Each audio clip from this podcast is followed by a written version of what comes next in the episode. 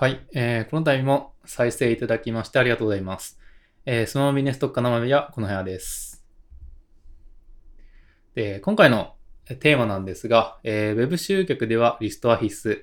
えーリストマーケを実践する理由、やり方についてご紹介していきたいと思います。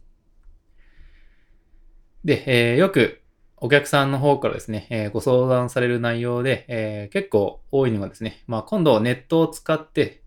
商品を販売したいと思います。まあ、効果的な、えープロモーションですね。これを教えてください。まあ、こういう類のご相談って結構多いです。で、その際に、ちなみにリストってどのくらいありますか？という質問をするわけなんですけど、大体ですね、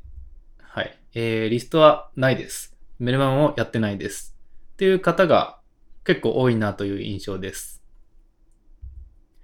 で、えーこういう状態だとですね、リストなしっていう状態ですと、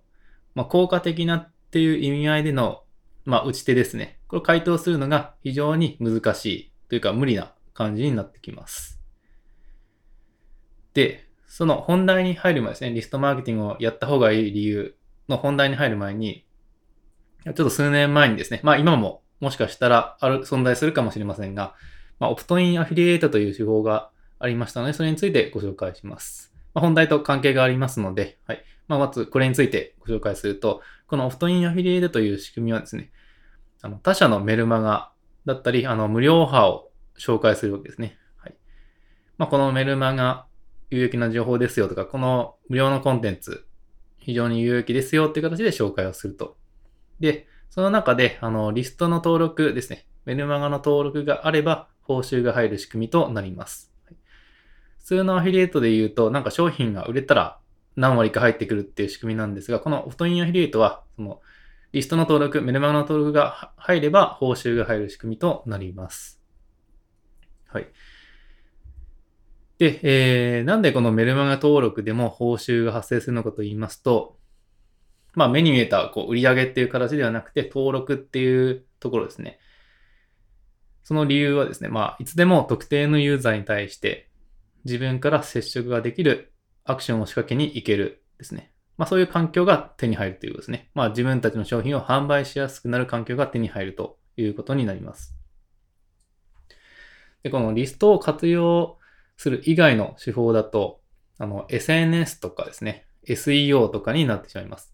まあ SNS でフォロワーが結構いる。で、その、アクティブにこう、コメントもくれるような状態であるとか、SEO でバンバンアクセスをこう増やすとかですね。まあ、それに頼るしかなくなってしまいます。で、なぜこの、えーリストマーケティングを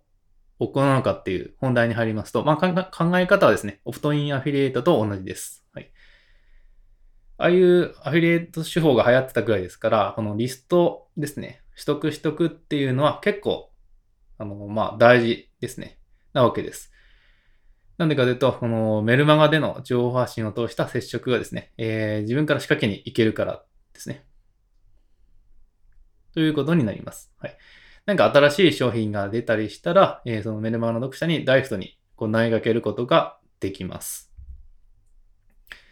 で、その他、あの、広告の打ち手も増えます。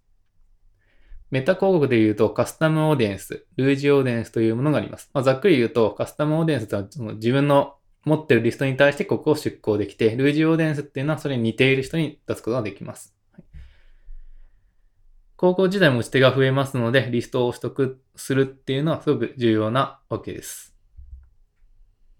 じゃあそのリストをどうやって集めるのかと言いますと、まあ無料オファーとか無料プレゼント、プレゼント企画、まあ全部同じ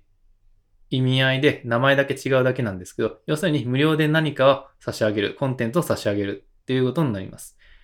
で、なるべく有益な情報の方が良かったりします。これってちょっとあの損してるようにも見えますけど、一方でリストが手に入ればですね、いつでも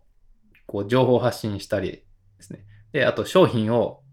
販売したりとか、まあ商品を販売しやすくなるような環境が手に入るという形になります。